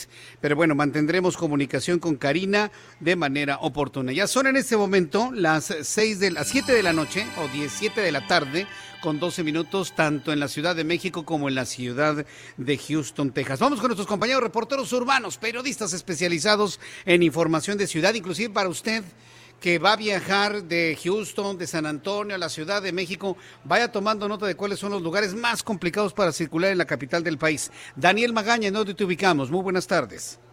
¿Qué tal, Jesús Martín? Muy buenas tardes. Pues ahora con información vehicular para quien abandona pues la zona centro a través de la avenida Fray Servando, una de las principales vialidades en la zona centro de la ciudad y se traslada hacia la zona del aeropuerto a través de esta vía. Bueno, pues algo de carga vehicular para cruzar precisamente esta zona del circuito interior e incorporarse hacia la avenida General Francisco Morazán. Muchas personas utilizan esta vía para trasladarse hacia la terminal 2 del aeropuerto. Poco adelante, en la zona de la avenida Economía, es un entronque pues problemático para quien ingresa hacia la zona de Angares o bien continúa sobre la avenida Francisco Morazán en dirección hacia la estación del Metro Puebla, también las inmediaciones ya del viaducto Río de la Piedad, este punto también con carga vehicular a esta hora de la tarde para quien eh, se traslada más adelante hacia la zona de la calzada Ignacio Zaragoza. El reporte Jesús Martín, muy buena tarde. Gracias, gracias por esta información. Muy buenas tardes, Daniel Magaña. Continuamos atentos. Alan Rodríguez, gusto en saludarte. ¿En dónde te ubicamos a esta hora de la tarde? Hola, ¿qué tal? Jesús Martín, amigos, muy buenas tardes. Yo me encuentro en estos momentos en la calle de Camelia, frente al número 112, esto en el perímetro de la colonia Guerrero, alcaldía de Cuauhtémoc. Estamos al, eh, al exterior del Hotel Nogales, en donde esta tarde personal de la Policía de Investigación, además de elementos de la Fiscalía General de Justicia y de la Secretaría de Seguridad Ciudadana, acaban de ejecutar una orden de aprehensión para capturar a dos hombres y una mujer acusados de cometer delitos contra la salud en su modalidad de narcomenudeo. Hubo una intensa movilización policíaca en esta zona, por lo cual vecinos se espantaron al momento de ver llegar tantas patrullas. Sin embargo, esta se trata de una acción que estará favoreciendo a la ciudadanía con el retiro de estos narcotraficantes, los cuales operaban desde el interior de un hotel público. Por lo pronto, Jesús Martín, es el reporte que tenemos. Estos tres detenidos ya fueron presentados ante la alcaldía de Cuauhtémoc, número dos, en donde se definirá su situación jurídica. Por lo pronto, el reporte que tenemos desde la alcaldía de Cuauhtémoc. Muchas gracias por esta información, Alan Rodríguez. Continuamos al pendiente, buenas tardes. Continuamos al pendiente, muchas gracias. Bueno, pues más adelante voy a tener a Augusto Atempa, a nuestros compañeros reporteros un poco más adelante, y, y de esta manera, ¿tenemos a Augusto Ángel? A- Augusto Atempa, ¿en dónde te ubicamos para cerrar nuestros informes de viales en el centro del país? Adelante. Jesús Martín, reporte desde la zona poniente, te platico, recorrimos Paseo de la Reforma, esto desde el tramo de la avenida Circuito Interior hasta la Fuente de Petróleos. Es muy buena alternativa para quienes van a circular hacia el poniente de la ciudad o quienes buscan llegar hacia la zona centro. Paseo de la Reforma presenta, se encuentra despejado. Una de las avenidas que también se encuentran bastante despejadas es la avenida Constituyentes, desde la avenida de las Torres hasta Circuito Interior. Esto es para tenerlo en cuenta para quienes, eh, quienes buscan llegar hacia la zona de la colonia Roma, para quienes buscan llegar hacia la zona centro, donde presenta un poco de carga vehicular, es la avenida Periférico, esto desde su tramo desde el, desde el bosque de Chapultepec hasta la avenida Viaducto. Pasando este punto, la circulación mejora considerablemente. Jesús Martín, reporte. Muchas gracias por esta información, Augusto Atempa. Excelente tarde. Excelente tarde, que te vaya muy bien. Gracias. Bueno, pues continuando con toda la información, eh, para nuestros amigos que nos están escuchando en San Antonio, Texas, nos escuchan y nos ven en Houston, Texas. Un poco más adelante, aquí en este estudio, vamos a platicar con The Truck Saver. Con, The Truck Saver. Así que todos los camioneros, todos los transportistas en los Estados Unidos, súbanle el volumen a su radio. Así lo decimos en México y ahora lo decimos así en los Estados Unidos, en San Antonio y en Houston. Amigos transportistas, camioneros, traileros en toda la red de autopistas y de freeways en los Estados Unidos, en el estado de Texas, va a estar The Truck Saver en los próximos minutos aquí en el Heraldo Radio. Es algo muy importante de las noticias que se generan en esta parte del sur de los Estados Unidos. Pero antes vamos con otra noticia que la verdad nos tiene que preocupar y usted como yo, como padres de familia, estemos en México o estemos en Estados Unidos, tenemos que empezar a cuidar con mayor eh, detalle, con mayor atención a los niños y a los jóvenes de que se contagien de COVID-19. Las nuevas cepas o las mutaciones del virus empiezan a contagiar a los más jóvenes, lo que no sucedía hace un año cuando empezábamos con la pandemia. Si tomamos en cuenta la situación que se vive con estos contagios y lo contrastamos con lo que ha dicho en los últimos dos días el presidente mexicano Andrés Manuel López Obrador de que no hay de qué preocuparse, que no pasa nada, que la, minimizando la pandemia y minimizando el virus, y si lo contrastamos con lo que comentan otras personas, estamos en un enorme problema de a quién le vamos a creer. Por lo pronto me da a mí muchísimo gusto saludar y en este espíritu de proveerle a usted de información para tomar decisiones. Está con nosotros el doctor Arturo Erdeli, actuario, doctor en Ciencias de Matemáticas por la Universidad Nacional Autónoma de México. Doctor Erdeli, bienvenido, gusto en saludarlo. Buenas tardes. ¿Qué tal? Muy buenas tardes, a tus órdenes. Están aumentando los casos de COVID en niños menores de 12 años. ¿A dónde vamos a llegar si todavía no hay una vacuna para niños, no? Y si esto sumamos la exigencia del presidente de la República en el regreso a clases presenciales, ¿cuál es el futuro que usted puede visualizar, estimado doctor? Pues lo que alcanza a visualizar es que vamos a tener a, muchos jóvenes, a muchos menores de edad, si es que regresan masivamente a clases presenciales, pues contagiándose de COVID, eh, eh, bueno, desarrollando, contagiándose y desarrollando la enfermedad COVID-19, y si bien eh, los jóvenes tienden a sobrevivir de mejor manera esta enfermedad en cuanto a hospitalizaciones o muerte, pues va a haber algunos que se van a poner graves y que van a morir, y de los que lo lleven de forma leve asintomática, pues eh, posiblemente no se saben tener secuelas que hasta el momento son de intensidad y duración indeterminada. Entonces, ¿para qué exponer a gente tan joven a que pueda tener alguna afectación en su salud física que le puede durar pues muchísimos meses o años? Ahora, eh, existe la idea, y eso existe desde que empezó la pandemia, desde el año pasado, que los niños no se contagian y los jóvenes, y se contagian, pues les da levecito, ¿no? Y no se mueren. Hoy eso no, no podríamos decirlo hoy de esa manera, ¿verdad, doctor? No, o sea, digamos, comparativamente con, con gente de mayor edad, pues sí, la edad es un factor de riesgo importante. La gente de más edad tiende a, a, ponerse más, más grave, ¿no? Pero eso no quiere decir que el riesgo para los más jóvenes es cero, o sea, no es riesgo cero de hospitalización y o de, de muerte, pero sobre todo lo que no hay que minimizar es que les dé leve, bueno, se les da leve. El tema, insisto, es el de las secuelas. este es un virus que no solo afecta a vía respiratoria, sino que puede afectar otros órganos pues tan delicados como son el cerebro, el sistema nervioso, eh, eh, riñones o además de los de los pulmones, ¿no? Entonces, y las secuelas que puede dejar eso pues pueden ser muy duraderas y afectar gravemente pues el desempeño escolar y el desarrollo de los jóvenes. Bien, eh, yo, a mí me sigue preocupando el hecho de que los niños regresen a las escuelas sin tener una vacunación para los menores de 12 años. Ya vemos que hay personas, sobre todo el eh, doctor Mancera aquí en México, que está tratando de impulsar la vacunación entre los 12 y los 19 años. ¿Para cuándo se podría visualizar una vacuna para niños en contra de COVID-19, doctor? Pues al ritmo que vamos, yo creo que ya podríamos cerrar el año ya con, con, con estudios este, para, para niños, ¿no? O sea, digamos, es cuestión de que avance el año y yo calculo que ya para mediados del año que entra ya podríamos tener a toda la vacuna, eh, toda la población mexicana vacunada si se sigue acelerando el ritmo de, vacunación, porque hasta el día de hoy, con, con datos, los últimos datos que acaban de dar, solo el 18% de la población mexicana cuenta con su esquema completo de vacunación. Esto es, hay 86.3 millones de mexicanos, de los 126 que somos, que no han recibido una sola dosis.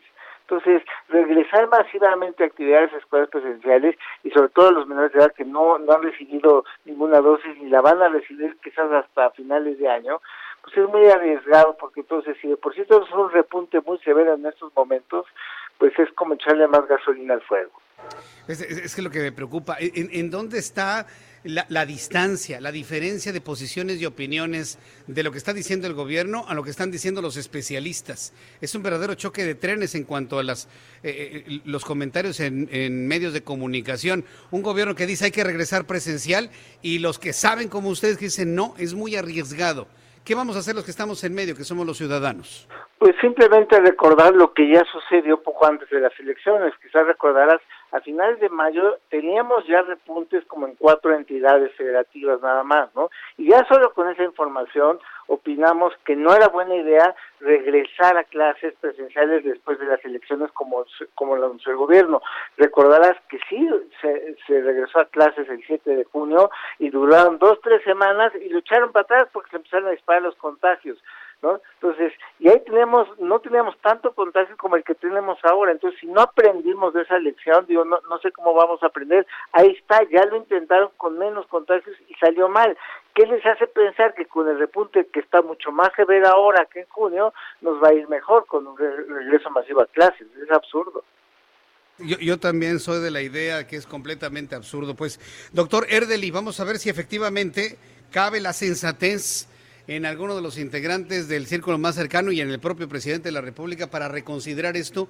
Entiendo que el regreso a clase se mantiene como un asunto opcional, pero sin embargo el, el, insistir, el insistir en que tiene que hacerse, realmente muchos padres y escuelas se sienten muy presionados con ello. Estaremos muy atentos de las investigaciones que realice la UNAM. Muchas gracias por este tiempo, doctor. Encantado a tus órdenes, buenas tardes. Muchas gracias, muy buenas tardes. Hemos conversado con el doctor Arturo Erdeli, actuario, doctor en Ciencias Matemáticas por la Universidad Nacional Autónoma de México, quien dice que el único regreso seguro a clases presenciales serán cuando todos tengamos un esquema completo de vacunación, es decir, inclusive los niños. Solamente hasta ese momento podría ser segura la vacunación. Hoy escuchábamos a la secretaria de Gobernación a Olga Sánchez Cordero insistir en el impacto emocional que ha significado para los niños no estar con sus maestros, no estar con sus amigos. Yo en lo personal creo que genera un mayor impacto emocional, y lo digo como papá, ver a nuestros hijos enfermos. No, no, hay, no hay nada más impactante en la emotividad que un hijo enfermo. Y un hijo enfermo que pudiese hasta perder la vida. Entonces, yo sí estoy haciendo un llamado que se reconsidere esto. Entiendo la necesidad política, Entiendo la necesidad social y académica del regreso presencial a clases, pero vean lo que está pasando en los Juegos Olímpicos. No habían ni siquiera iniciado y ya había casi 100 casos de COVID-19 en la Villa Olímpica sin que iniciaran los ¿qué? La justa veraniega en Japón. Entonces, vamos viendo, vamos experimentando en cabeza ajena, como dice mi padre. Vamos a ir a los anuncios y de regreso le tengo una sorpresa para todos los eh, transportistas en los Estados Unidos, para los mexicanos que están pensando cómo hacer negocios. Vamos a platicar con una experta financiera aquí en los Estados Unidos después de los anuncios y más noticias de nuestro país al regreso de los mensajes. Le invito para que me escriba a través de Twitter, arroba Jesús Martín MX, en YouTube, Jesús Martín MX. Escuchas a... Jesús Martín Mendoza con las noticias de la tarde por Heraldo Radio, una estación de Heraldo Media Group. Heraldo Radio, la HCL se comparte, se ve y ahora también se escucha.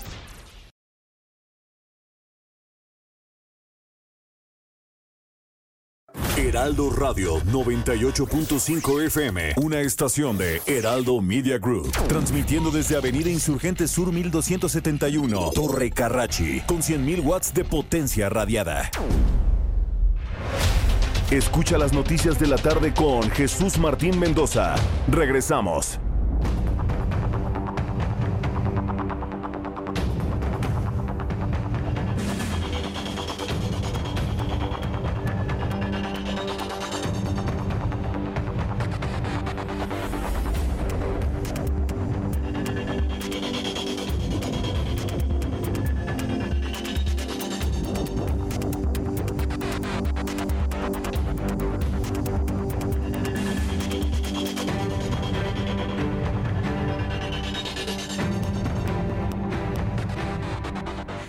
Continuamos con toda la información, seguimos con toda la información en el Heraldo Radio y Now Media aquí en la ciudad de San Antonio, Texas, en una transmisión especial que da la, la inauguración, el arranque de nuestras transmisiones, de nuestra programación en español de Now Media en los Estados Unidos, en San Antonio, en Houston y otras ciudades de los Estados Unidos, que iremos comentando a lo largo de los siguientes días, gracias a esta alianza entre el Heraldo de México, el Heraldo Media News y Now Media en los Estados Unidos. Vamos a revisar toda la información. Ah, para los amigos que nos están escuchando por primera vez aquí en los Estados Unidos, también tenemos información de economía y finanzas. ¿Cómo cierran los mercados financieros en México? ¿Cómo se comportan las empresas y las principales noticias de economía y finanzas con Héctor Vieira? La Bolsa Mexicana de Valores cerró la sesión de este jueves con una ganancia del 0.41%, luego de avanzar 205.34 unidades, con lo que el índice de precios y cotizaciones, su principal indicador, se ubicó en 50.240.51 puntos. En Estados Unidos, Wall Street cerró con ganancias generalizadas, ya que el Dow Jones avanzó 25.35 puntos, con lo que se ubicó en 34.823.35 unidades. El Standard Poor's hizo lo propio y sumó 8.79 puntos para situarse en 4.367.48 unidades, mientras que el Nasdaq ganó 52.64 puntos, que lo colocó en 14.684.60 unidades. En el mercado cambiario el peso mexicano se recuperó 0.29% frente al dólar estadounidense, al cotizarse en 20 pesos con 3 centavos a la compra y en 20 pesos con 12 centavos a la venta en ventanilla. El euro por su parte se cotizó en 23 pesos con 53 centavos a la compra y 23 pesos con 68 centavos a la venta.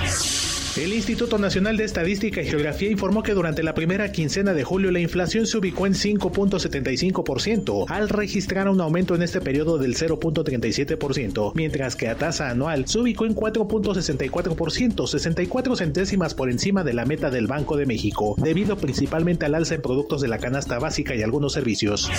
Por otra parte, el propio INEGI dio a conocer que durante mayo de este año, 431.400 personas efectuaron viajes al extranjero por la vía aérea, lo que representa una recuperación del 90.9% con respecto a lo registrado durante el mismo mes de 2019, previo al inicio de la pandemia de coronavirus. El sistema de información energética de la Secretaría de Energía reveló que durante mayo Pemex produjo en promedio 94 mil barriles diarios de gas LP, su nivel más bajo en los últimos 17 años, lo que dicen especialistas complicaría la distribución por parte de Gas Bienestar, la nueva empresa anunciada por el gobierno federal. La Confederación Patronal de la República Mexicana llamó a homologar para enero de 2022 la entrada en operación de la nueva ley de materia de subcontratación conocida como outsourcing, al advertir que 3.1 millones de trabajadores podrían quedar en incertidumbre debido a la indefinición de criterios sobre los servicios especializados.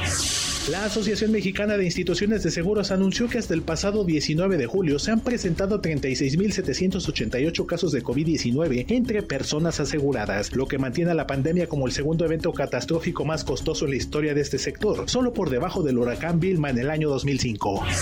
Informó para las noticias de la tarde Héctor Vieira.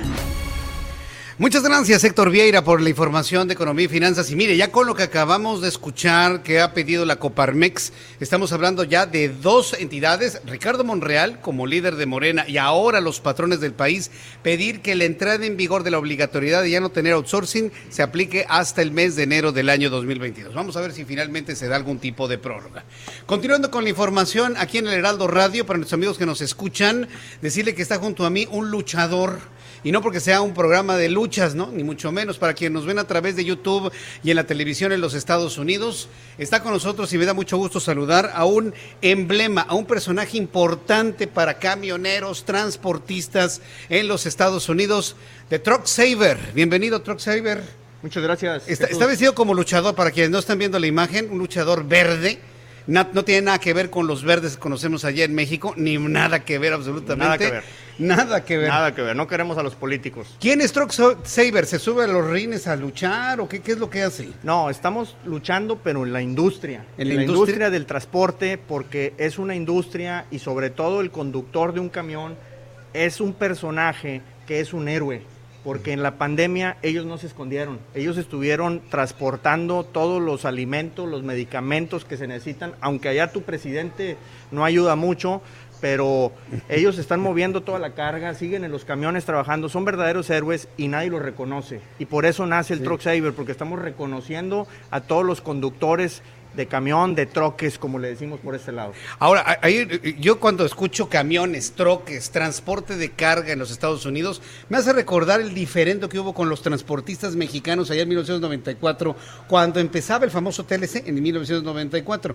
Esas diferencias entre transportistas mexicanos y estadounidenses están salvadas, ya están, ya están solucionadas en este momento, o visualizas algún otro problema en ese sentido hacia adelante. Truck Obvia-. Obviamente estaban protegiendo a los conductores eh, americanos, pero la verdad es que en Estados Unidos existe una escasez de 150 mil choferes de camión o tráiler que no se está cumpliendo. Entonces las fronteras se han empezado a abrir. Me da mucho gusto ver por acá compañías mexicanas trayendo carga hacia Estados Unidos, door to door o puerta a puerta, como le dicen por acá. Y también veo conductores mexicanos, obviamente, cruzando la frontera. Y debo decir, también en México hay una escasez de choferes. Entonces, estoy aquí porque tenemos que dignificar esa profesión, porque es muy bonita, muy satisfactoria y sobre todo, pues somos los que movemos la, economía. Por más presidentes y partidos que haya, si nosotros no son nadie. Si los conductores de camiones de, carga de gran tonelaje son héroes, ¿cómo le hacen para aguantar tantas horas manejando por las grandes carreteras y autopistas de los Estados Unidos? Obviamente hay regulaciones que cada vez se cumplen más, donde incluso ya existen eh, dispositivos que se instalan en, los, en las unidades, en los vehículos, para que tú tengas que parar de cada determinadas horas y se cumple un reglamento y obviamente pues no nos arriesguemos de más porque el sueño una vez que pega no le vas a ganar nunca. Sí, no, por supuesto, porque luego me, he enterado de gente que se tiene que meter todo tipo de cosas para aguantar 18, 24, hasta 36 horas sin dormir para estar llevando el transporte. En Estados Unidos eso no, no ocurre. Obviamente que en teoría no debe ocurrir porque además de los dispositivos pues existen eh, también exámenes médicos aleatorios y obviamente si te estás metiendo cosas que no debes, pues tarde que temprano va a salir y vas a poder perder tu licencia. ¿Cómo ayuda TruckSaver a los, a los conductores de camiones? Es decir, ¿tiene una página de internet? ¿Tiene alguna oficina? Este, ¿Redes sociales? ¿Cómo se comunican contigo para poder recibir ayuda, asesoría, comentarios, en fin? ¿Cómo es esto? Gracias, Martín. Estamos en Instagram como de US, eh, perdón, de, de TruckSavers, T-H-E, Truck T-R-U-C-K, Savers, de Truck Savers. Y también estamos en TikTok. Ahí ah, estamos compartiendo muchos consejos de cómo operar de una mejor forma un vehículo. También estamos en YouTube como de Truck Savers entrevistando a choferes. De repente me les aparezco eh, y ahí arriba del camión y los entrevisto porque me, me, interesa mucho escuchar sus historias, tienen mucho que contar. Muy bien. Y, entonces estoy en todas las redes sociales, sociales estoy en YouTube, estoy en, en, Instagram y estoy en TikTok, de Truck Savers. De Truck Savers, bueno, pues aquí está entonces. ¿Por, qué de luchador o, o de superhéroe? ¿Por, ¿Por qué tiene que ser así de esa manera, Truck Savers? Porque si lo hacemos sin máscara nadie nos hace caso, ¿no? Entonces tenemos que llamar la atención. A los luchadores les hacen más caso que a las personas de así, así, sin máscara, ¿no? Bueno, obviamente si fuera Milagros, pues no necesito ponerme nada, pero yo sí lo necesito. Ahorita van a ver a Milagros.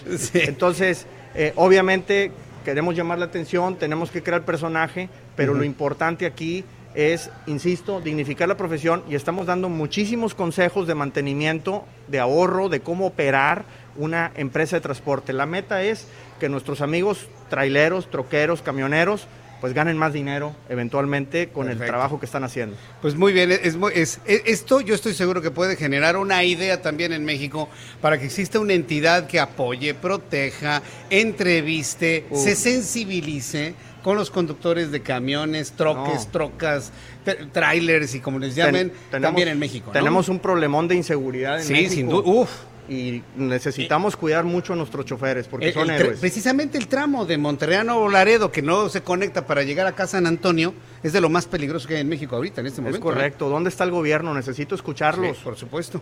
Bueno, pues muchísimas gracias Truck Savers por estar con nosotros aquí en Heraldo. Gracias. fotografía del luchador para las personas que nos ven a través de la televisión, fotografía del luchador en este momento que va a aparecer en todos lados. así, así de, luchador, así, para quienes nos están viendo, tanto en YouTube como en el Now Media en televisión y el Heraldo. Muchas gracias, mi querido amigo. Gracias, por estar aquí. Bueno, pues uno de los superhéroes que en esta parte de los Estados Unidos es muy reconocido y que además tiene plataformas para de esta manera entrar en contacto y poder ayudar a hombres y mujeres, muchos de ellos mexicanos que transportan eh, todo lo que es finalmente la detonación de la economía en esta parte de la Unión Americana. Bien, cuando el reloj marca las 7.40, ¿a qué vamos Ángel? ¿Me dices? Está en la línea telefónica mi compañero Mariano Riva Palacio, que siempre, ahora a partir de hoy, los jueves, lo vamos a estar saludando en este espacio de noticias con su bienestar H. Estimado Mariano, qué gusto saludarte, bienvenido, muy buenas tardes.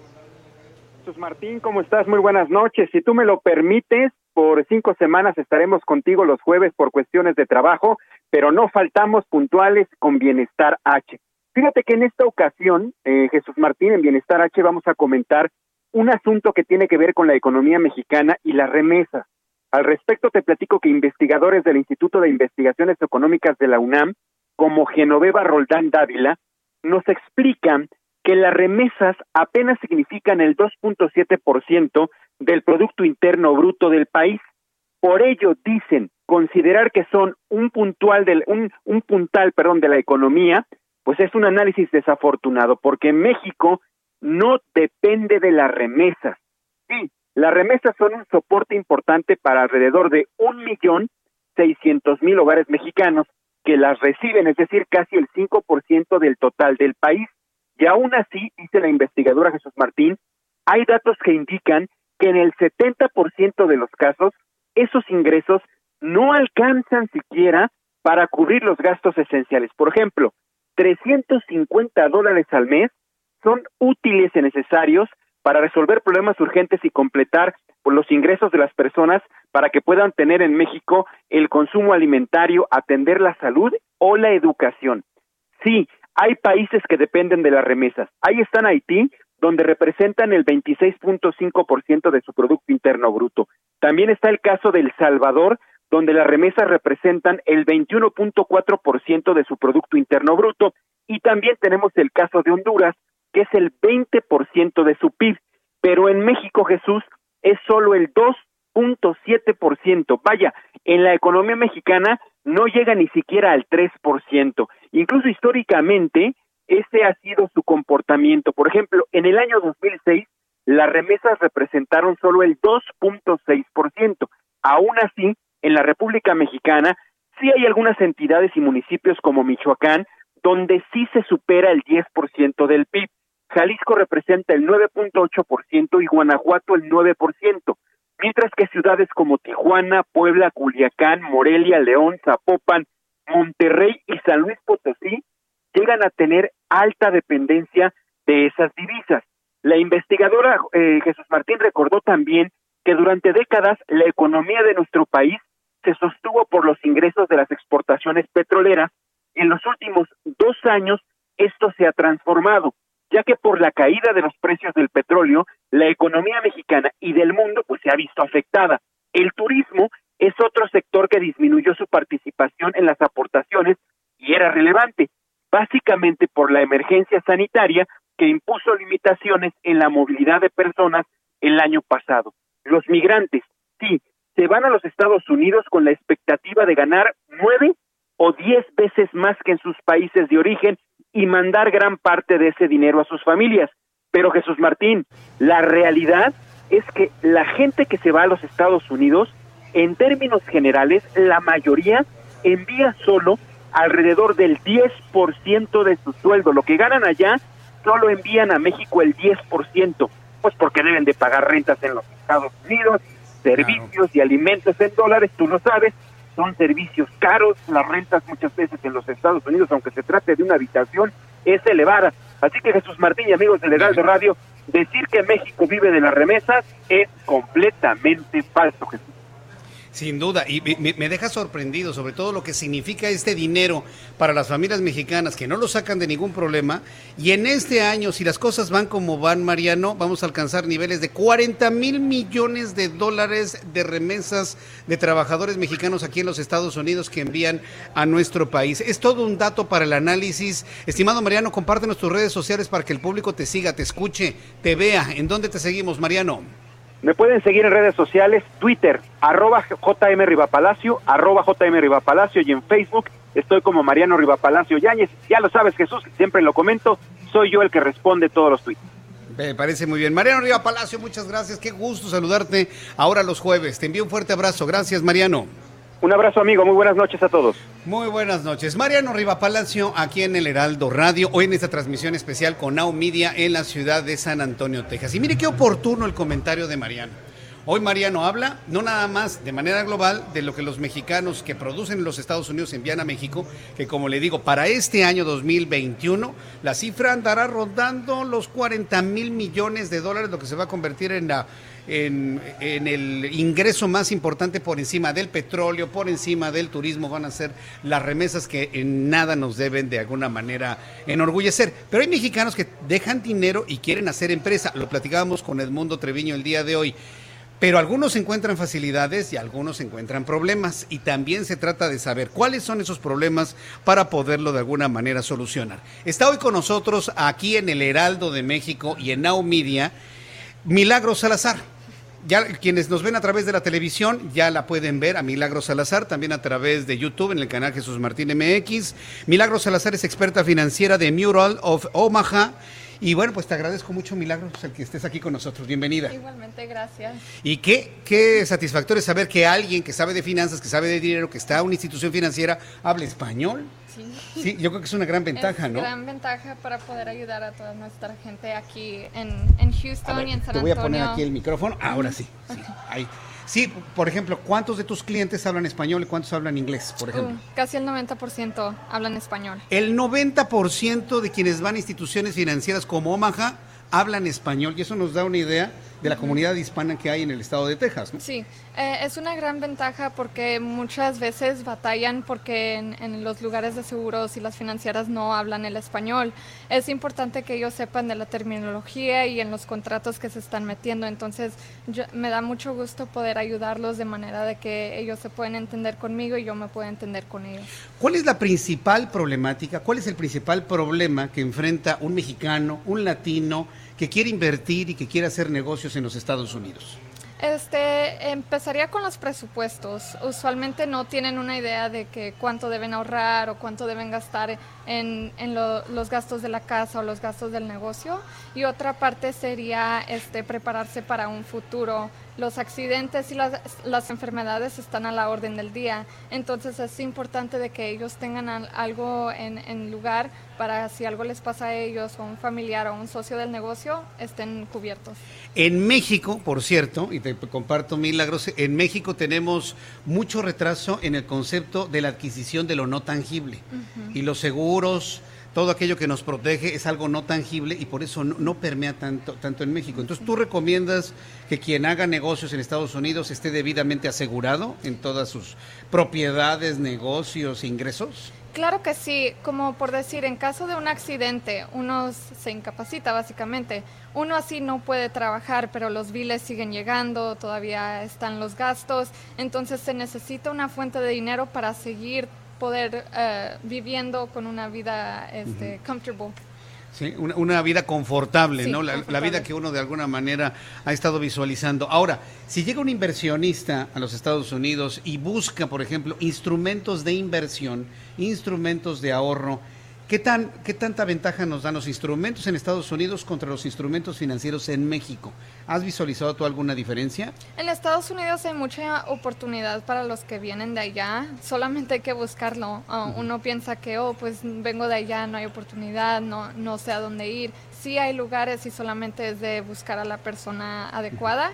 Eh, por ejemplo, yo estoy con of Omaha, pero también soy notaria y en, en lo que yo puedo ayudo a la gente, sea notarizar testamentos o, o contratos de negocios. Eso sí, definitivamente sí hay oportunidad. Regularizar escrituras de casas, propiedades, Sí, también eso. también, eso sí. Por ejemplo, hay mexicanos que vienen a Estados Unidos y no saben eh, a qué institución financiera acudir para un, un préstamo, sí. para un financiamiento. ¿Cómo se hace en los Estados Unidos? En Estados Unidos hay compañías como Oportun que no piden eh, seguro social solamente con una identificación. Se puede identificación. adquirir un, un préstamo.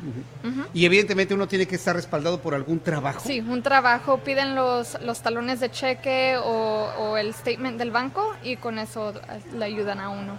Correcto. Eh, eh, hablando de los tamaños de las instituciones financieras, Omaha, ¿en, en qué tamaño o en qué posición se encuentra en cuanto a la oferta de instrumentos financieros en Estados Unidos? Nosotros nos enfocamos en los seguros que sea de vida, incapacidad, condiciones críticas, eh, pero yo sí tengo conocimiento de otras instituciones que pueden ayudar. Correcto, sí, porque es importante también saber cuál es el tamaño de las instituciones. ¿Qué tanto aparecen y desaparecen estas instituciones de seguros y financieras en Estados Unidos? ¿Son estables estas instituciones en Estados Unidos? La que, ve- la que he visto que es estable es Oportun. eh, yo los he usado antes para establecer mi crédito al principio. Este, y tienen muy bien, muy buen servicio y todo es rápido y electrónicamente. Correcto. Eh, por favor, Milagros, danos algunas formas de contacto para que el público en un momento dado pueda conocer su página de internet, las redes sociales y conocer un poco más de cómo, cómo se, se desarrollan los servicios financieros en Estados Unidos en comparación con México. ¿Cuáles son esas redes sociales? Uh, mi Facebook es Milagros Salazar, Insurance Agent at Mutual of Omaha. Y mi Instagram es This is Milagros. Si buscan Milagros Salazar, con eso lo encuentran, no hay muchas. Y mi número de teléfono es 832-790-2229. Correcto, bueno, pues Milagros, me ha dado mucho gusto el poderte saludar, conocerte, este, saber que con este tipo de plataformas de información damos la oportunidad a muchos mexicanos que están pensando en venir a Estados Unidos a hacer negocio e ir con un experto financiero, ir con, con la ayuda, ir con la institución financiera. Y pues muchísimas gracias por estar aquí con nosotros. Gracias, Milagros. Gracias. Milagros Salazar, ¿Cuál experta financiera. Ya, llegó Truck 832. Saver porque se, se quedó nada más con el teléfono de Milagros, 790. ¿verdad? Ya lo estoy anotando. 2229. Yo te llamo, ¿eh? Le voy a llamar, sí, ya, ya, ya, ya aquí se armó la cita, por supuesto. Gracias, Milagros. Gracias a Que usted. te vaya muy bien. Milagros Salazar, aquí en el Heraldo Radio y en Now Media. Bien, como información de último momento, ya en la recta final de nuestro programa de noticias, quiero informarle que con ocho votos a favor y tres en contra, el Pleno del Consejo General del Instituto Nacional Electoral aprobó en lo general el proyecto en el que se sanciona, escuche usted, el proyecto con el cual se sanciona con 55 millones de pesos al Movimiento Ciudadano y 448 mil pesos a Samuel García, gobernador electo de Nuevo León, por las publicaciones en redes sociales que realizó su esposa Mariana Rodríguez. Le buscaron hasta que le encontraron al que le ganó al PRI, al PAN, a Morena, a todos allá en el estado de Nuevo León.